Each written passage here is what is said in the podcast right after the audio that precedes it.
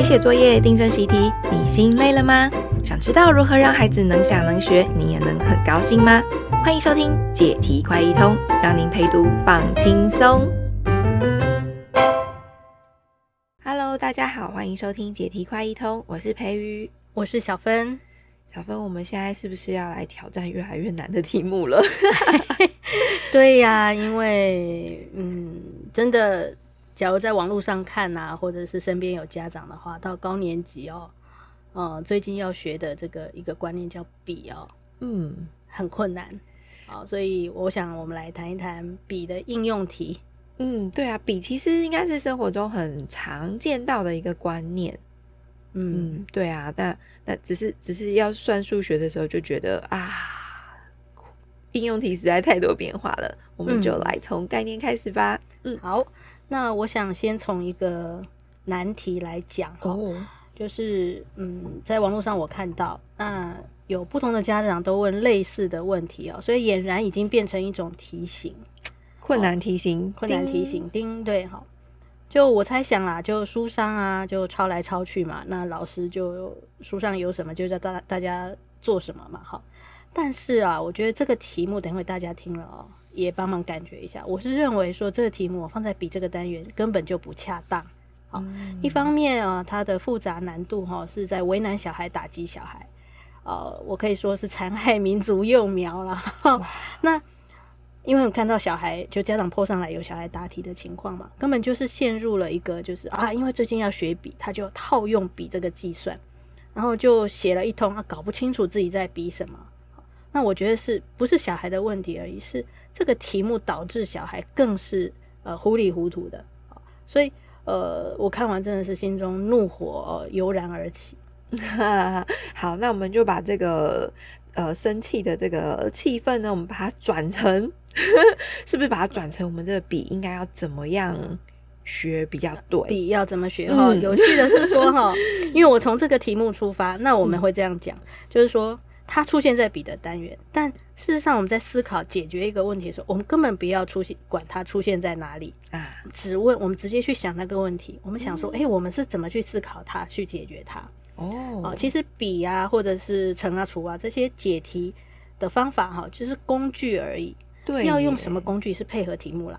啊，对对，我刚刚因为现在那个，我们现在这个单元是比，所以我们就要用到比。对啊，因为我就谈说，我们来谈个比的题目。嗯、但是事实上看到题目哦，这这题更是符合我现在讲的，并没有说用呃，比如说，因为我现在要比咯，哦，我就把笔好像一个锤子一样。那我看到什么题目，就好像看到的东西，就用锤子咚咚咚这样。好，因为。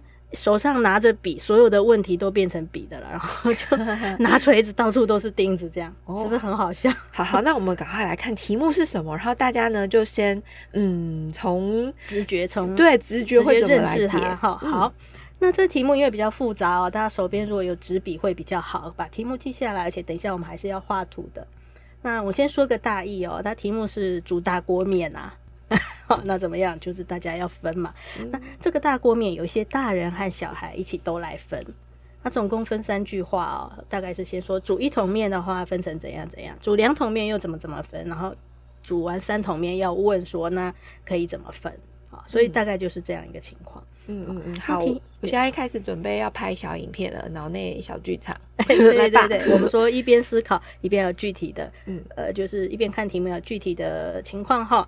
那小孩可能看题目的时候，我们是主张要一看一句想一句啦，就刚刚讲的拍影片。但心情上可能也有人会想说，那我先整个看完，那没关系，那你就等于看两遍。第一遍呢，我们就让小孩说，你快快看过，然后问自己。我到底看到什么？重点哈，印象是什么？那可能他看完就只能像我刚刚讲的说啊，就有有要煮面啊，有大人小孩一起吃啊，要问三桶的面可以分给几人啊？好，他有个这样初步印象，那这样他觉得心比较安就够了。那真正呃有效重要的是这个第二遍要一句一句来，好，那读到一个意思就算一句嘛，就停下来。那想一想啊，刚刚我们这在前一集有讲过，就是好像在拍影片那样去想象实际发生了什么事。嗯，所以我们就来试试来 action action。好，第一句是这样，看我们的 action 是什么哈？煮一桶面可以供八个大人和六个小孩食用。那我们脑袋中的画面。哦，好，有有一个人在煮，然后呢，旁边就有八个大人拿着碗在排队啦，对，小孩咚咚咚六个在排在后面这样子，对对对，有那热腾腾的画面，分食的快乐，对不对？进啊进啊，我好想吃哦。嗯、但是呢，这时候分下去啊，八个大人六个小孩，我们如果去想实际的状况，就会想说题目应该要讲清楚说，说这个分配啊，大人的部分是一样多。那小孩的时候有另外一个分量啊，小孩之间也是一样多哦，他得要讲清楚，不然我们平常分面不是这样，对不对？哦，那这样我的那个小脑内的画面要修正，它变成是一个机器，按大人出的量是多少，小孩出的量是固定的。哦，在桶面倒下去就是八碗、六碗给你，因为如果人来分的话，就会有大碗、小碗。对对对，那反正我们要讲清楚，就是说这是公平之家这样子，是大人份，好，小孩份啊，哦，你要多吃没有？对，对，对，好，那。所以刚刚这样讲啊，其实就是说题目，它真的题目就三句话，根本就没有在形容这个，就在描写说有这个条件，嗯，这是很不好的，因为可能我们大家也都有经验，有时候题目没讲清楚，我们要脑补，嗯，好，那脑补就久而久之，因为这题也要脑补，那题也要脑补，常常脑补就变成我们一种习惯，就变成我们沟通啊，或者是比如说一些报道新闻，就不自觉的很多事情都讲不清楚。啊，对耶，因为。出题的人从从学校题目也不讲清楚，那老师就会告诉你说啊，就是这个样子。对，哦、没有讲你们要预设，嘿，题目就是这个意思。所以以后大家沟通的时候，其实都不会去把那个事实嗯说清楚。对，它的前提是什么？嗯、而且呢，出题的人为什么这样需要别人脑补呢？就他根本其实也是没想到，因为呢，他就很僵化嘛，他就说哦，这一题比如说是别家有，我也照出换个。情境而已哦，把煮面改成什么煮汤好了，反正抄来抄去，那他其实都没有去想实际的情境。他一想，他就会觉得这个分量要一样啊，比如说大人之间要一样，小孩之间要一样，这个是必要，不然他没办法解这一题啊。嗯，对耶。好，那我们认真读题目的人，我们就自己补起来。对，就会想到了哈，所以我们就把它变反面教材来锻炼自己了。好，嗯、那接下来呢？呃，当然以简记，大家简记来讲，就是一桶是八大六小啦。嗯、好，那接下来我们第二句话喽，那一样去想画面呢，而且同时想画面，同时也想，呃，有了一二两句话，你会想到什么？好，好，一桶是八大六小，嗯、那接着是煮两桶面，可供十二个大人和二十个小孩食用。嗯，那这时候会想到什么呢？煮两桶面。嗯，可供哦，所以应该是第二桶再分下去的时候，总共分给了十二个大人跟二十个小孩。哎，对对对，他第一次讲一桶只有八大六小，如果两桶总共十二大二十小哦，那我们这个数字啊，这个情况看一看，我们会有什么想法呢？啊，就是心里就会稍微算一下，盘算一下，第二桶是分给了几大几小这样子。第二桶对，那或者是说。啊，两桶嘛，不就应该是 double 嘛，加倍。嗯嗯，好，嗯嗯，那所以，诶、欸，就会发现，照 double 的想法，应该是八大六小的两倍，就十六大二十小。嗯，跟第二句十二小，十六哦，对不起，十六大二十小，跟题目说的十二大二十小啊，反正就是凑不起来了。大家听了也很烦，那、啊、就凑不起来。你自己把第一桶 double 发现跟题目给的凑不起来，这就很怪了，嗯、对不对？嗯，嗯好，那。这时候要去思索这中间的差异，就是说怎么会这样呢？有可能从十六大十二小变成十二大二十小吗？同一桶面，好，这个情况我倒觉得说，在不赶时间情况，让小孩子多多去研究这里面的冲突哦，去体会说发生了什么事，是蛮好的。嗯，那但是因为我们刚刚都在文字口头上讲来讲去哦，嗯，是无法凭空想象，很难做到，包包括大人也没办法。对，所以呢。这时候我们就要拿出最重要的法宝了，嗯，叮叮叮，来画图，对，就是不要只有数字嘛，哈，所以我们画下来。这时候我们想要画什么？嗯，好，首先呢，我们要确定讲来讲去重要的是面的量，然后分配下去一碗一碗的，都还是在讲面的量，对不对？嗯，好，所以它是在讲面的量，面量怎么分配了？那所以我们画的图呢，主要就是要描写出面的多少这样子，面量哈。所以呢，呃，画图的方法也可以说有两种，有一种可能就是比较呃，能讲幼稚嘛，就是因为一桶面我就要画出一桶面，然后分到大人就画个大碗，然后后面就小碗小碗这样哈，就这样比较具体画下，然后第一桶分完就是排好了八大碗六小碗这样，这 OK 啊，好，嗯、那这样都比文字要。只有文字跟数字要容易思考，就两桶面，你自然就会想说，它、啊、不就是再来八个大碗，六个小碗吗？嗯，啊，可是题目说什么，这样就都在一起了。好，那这样去研究说为什么会呃这个 double 的跟题目给的条件为什么有差别呢？好，嗯、好，那但是我我想我等一下会采用线段法，就是比较不那么幼稚的，因为懒得画嘛，哈、啊，框当就是抽象一点的画法，抽象一点画法啊，对，所以我就画一条线来代表面的量。嗯好，那八大碗就是有八个大格子喽。好，那接在一起嘛，旁边再继续横着画过去哦，画六小格就代表六小碗。那这个八大六小接接在一起的一整条线，就是这桶面的量。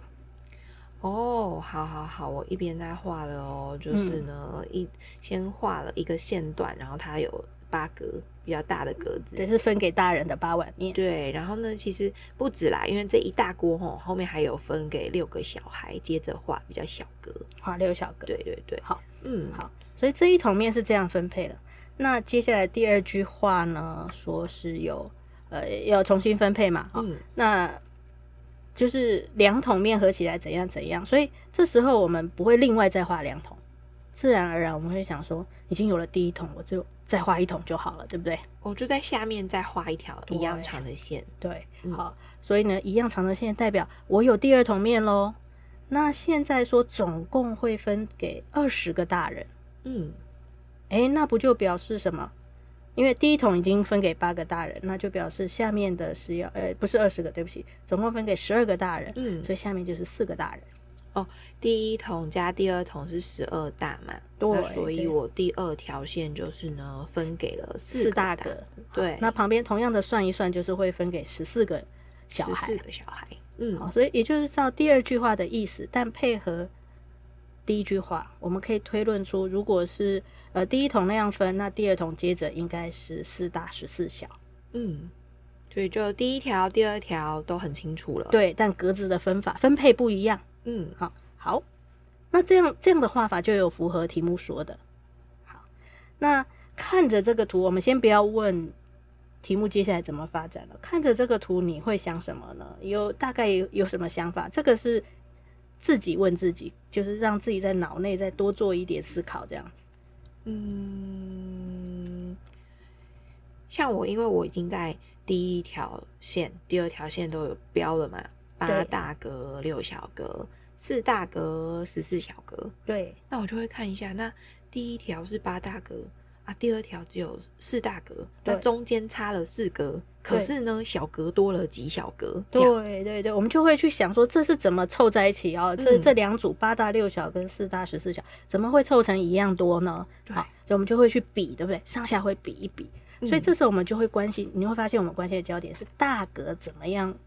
因为刚刚说下面一条少了四大格嘛，嗯，那怎么样变成小格的啊？对啦，大格跟小格的那个关系到底是怎样？对，因为我们就在想这个上下怎么都在一起，这就有四大格是怎么变成呃，其实是是八小格。嗯，我实际这样算，我们就说啊，原来是四大格换八小格，因为上下对齐也看得很清楚啊。嗯嗯嗯嗯。哦，所以这题的重点其实是在考虑大格跟小格，也就是一大碗大人的食量跟一小碗。之间那个量的关系，嗯嗯嗯，好，那要画图我们才能掌握到，如果不画图，我们就一直陷在数字上。对，而且十二跟二十是二十十六，然后什么的，对，然后那边减来减去，这个数字又要怎么怎么加减乘除的，这个就比较没有感觉。好，也许懂的人脑海里其实是有这些概念，但写在算是，呃，其实旁人是。怎么讲？这个算是无法呈现出他脑海里那些思路了。重点就是他想到说，哎，大格要去换小格。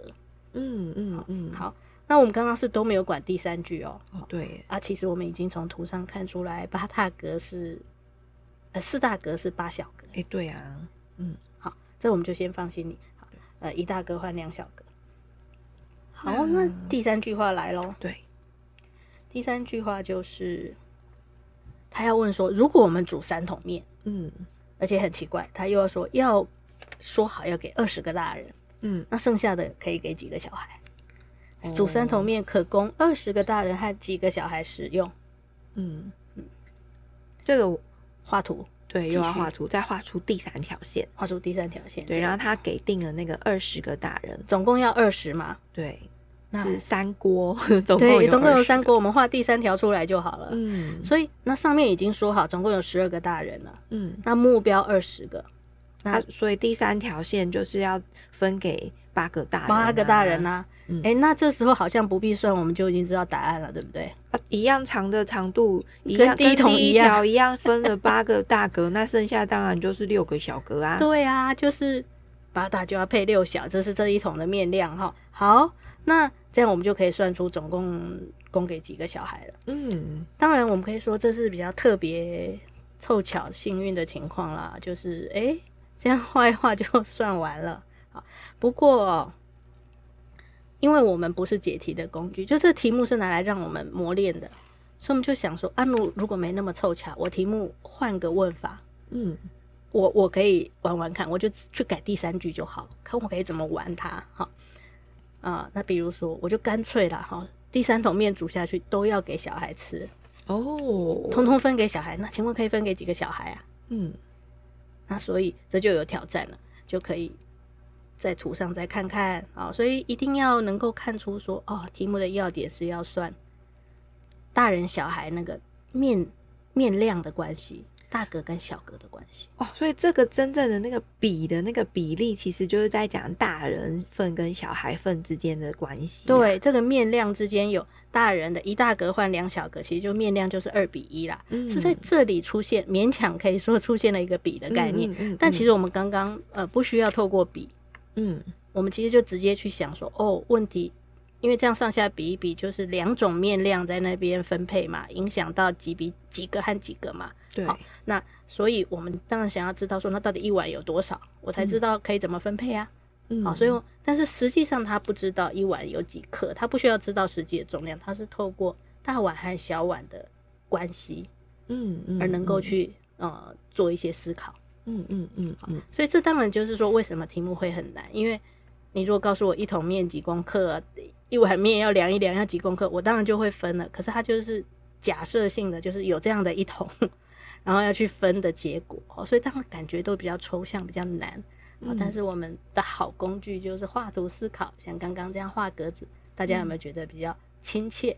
哦，对，就可以掌握了呢？对啊，对啊，对啊。而且就像小芬说的，这个要考笔。呃，教笔这个单元，然后出现这个题目，嗯、其实后面就可以透过呃，也许在这个图上面再呃改变一些画法，比如全部都分给小孩啊等等的，嗯，来再来继续的去加深那个大人小孩那个分量之间的关系就好了。对，就如果说我们掌握的观念，嗯、应该你随便问我都可以照我掌握到这最基本的大小格的关系，嗯、我都可以回答你。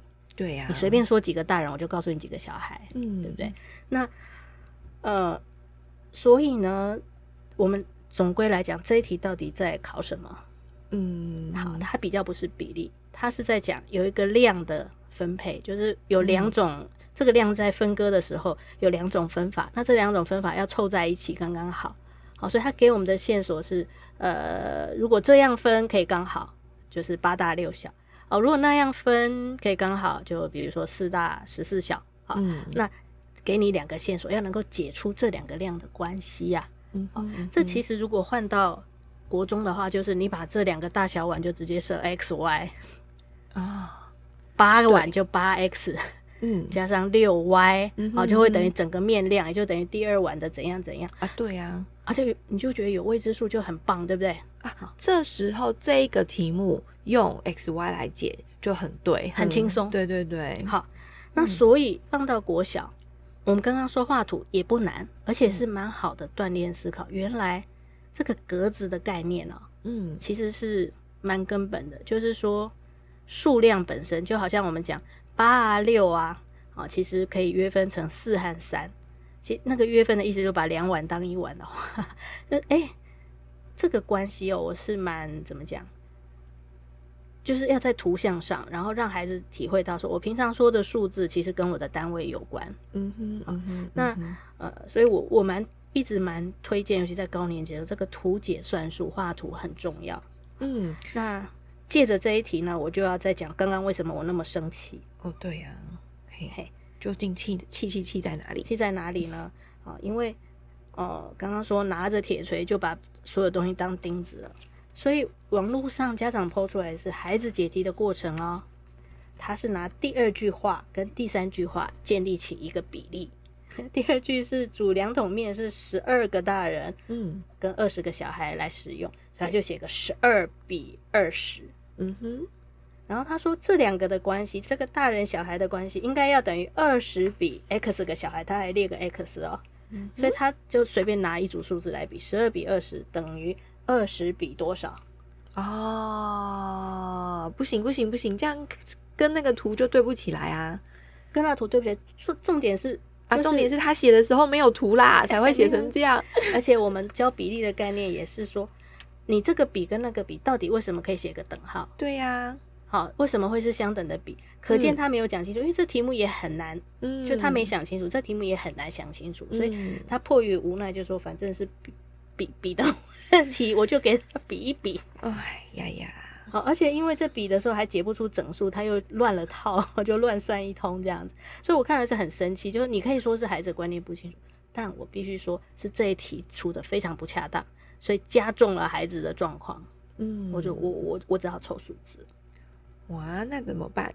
既然我们呃就着这个读题目呢，用图解。就已经也可以解得出来。对，那我们看到这个孩子的状况是，他很努力的按照一般的这个规则，就是要写出算式，然后就算出那个解答，嗯，x 这样，甚至还写设了 x。对对对，就就一塌糊涂。他可是又设错了，对，那所以写错了。对呀、啊，那所以怎么办呢？我们要怎么写正确的算式啊？嗯。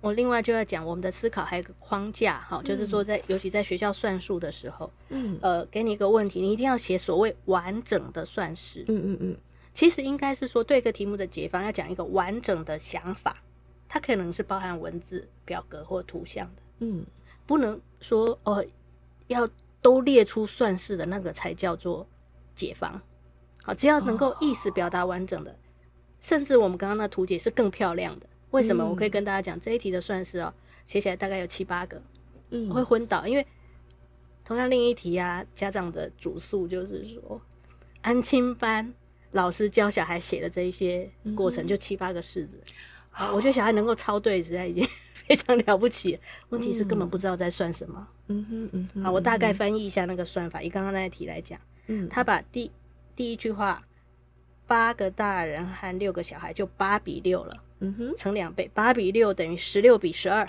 嗯哼，哎、欸，你看有用到比了吧？这不就我们刚刚讲的 double 的概念吗？嗯，就是说，如果是两桶照原来的这个分配哦，就是这其实不需要刻意去比哈，就写出这个比哈。可是比完之后呢，又要拿十。嗯条件二 就是十二个大人跟二十个小孩那种，所以就写出下一道算式。嗯，呃，这个十二减呃十六个大人算出来的跟实际有个差额，十六减十二，呃，十二个小孩算出来的跟实际二十个又有个差额，又有个减法算式，这样不就三道了吗？三道式子。